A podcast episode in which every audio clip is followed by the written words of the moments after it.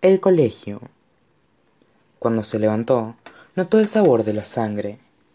Se había mordido el labio por dentro al golpearse contra el suelo, y una vez de pie se concentró en el sabor extraño y metálico que te daba ganas de escupir nada más sentirlo, como si hubieras comido algo que no era comida ni nada que se le pareciera.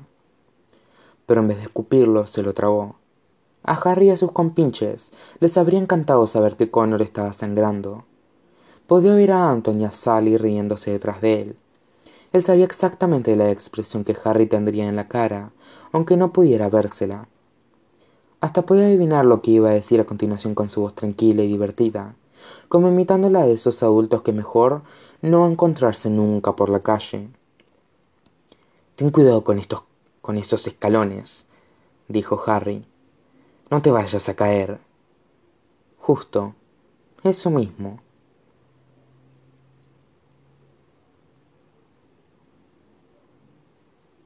No siempre había sido así.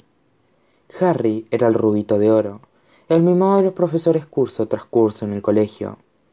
El primero en levantar la mano, el jugador más rápido en el campo de fútbol, pero aparte de eso, era un niño más en la clase de Connor. No habían llegado a ser lo que se dice amigos. Harry en realidad no tenía amigos, solo seguidores. Anthony y Sally se limitaban a estar siempre detrás de él y a reírle todas las gracias. Pero tampoco habían sido enemigos. Si le hubieran dicho que Harry sabía cómo se llamaba, no se lo habría creído.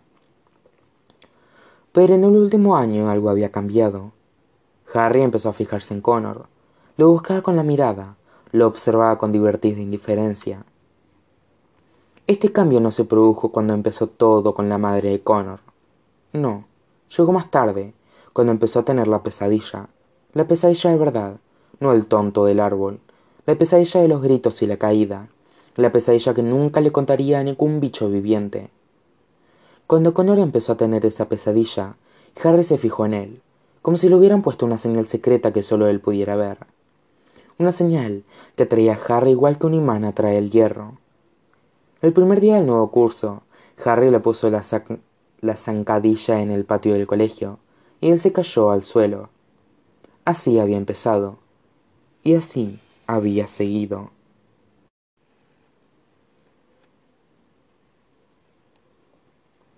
Connor continuó dándoles la espalda mientras Anthony y Sally se reían.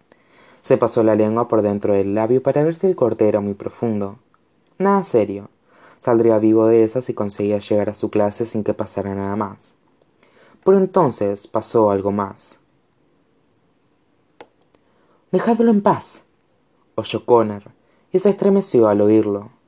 Se dio la vuelta y vio la cara enfurecida de Lily Andrews, a escasos centímetros de la de Harry lo que solo consiguió que Anthony y Sally se rieran todavía más fuerte. Tu caniche ha venido a salvarte, dijo Anton.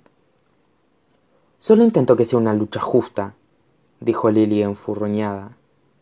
Por mucho que se recogiera el pelo, los rizos le quedaban tan tiesos como los de un caniche.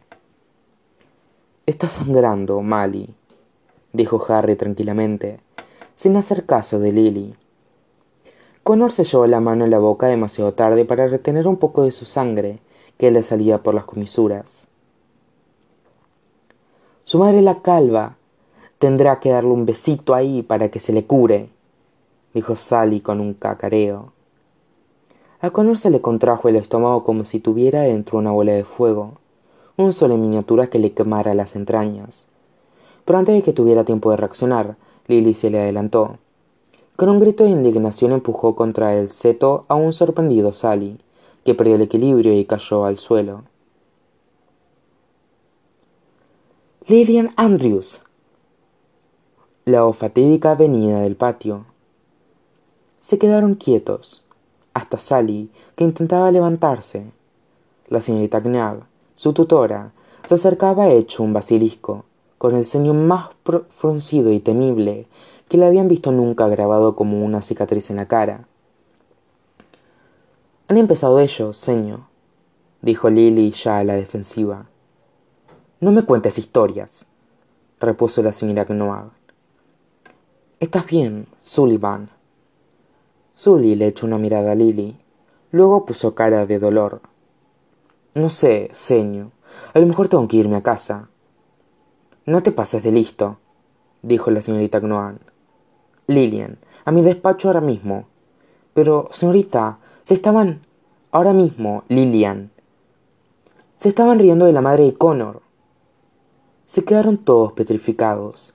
El sol ardiente que Connor tenía en el estómago subió de temperatura, a punto de devorarlo vivo, y le vino a la mente un recuerdo repentino de la pesadilla, del rugido del viento, de la oscuridad que ardía. Se le quitó de la cabeza. ¿Es verdad eso, Connor?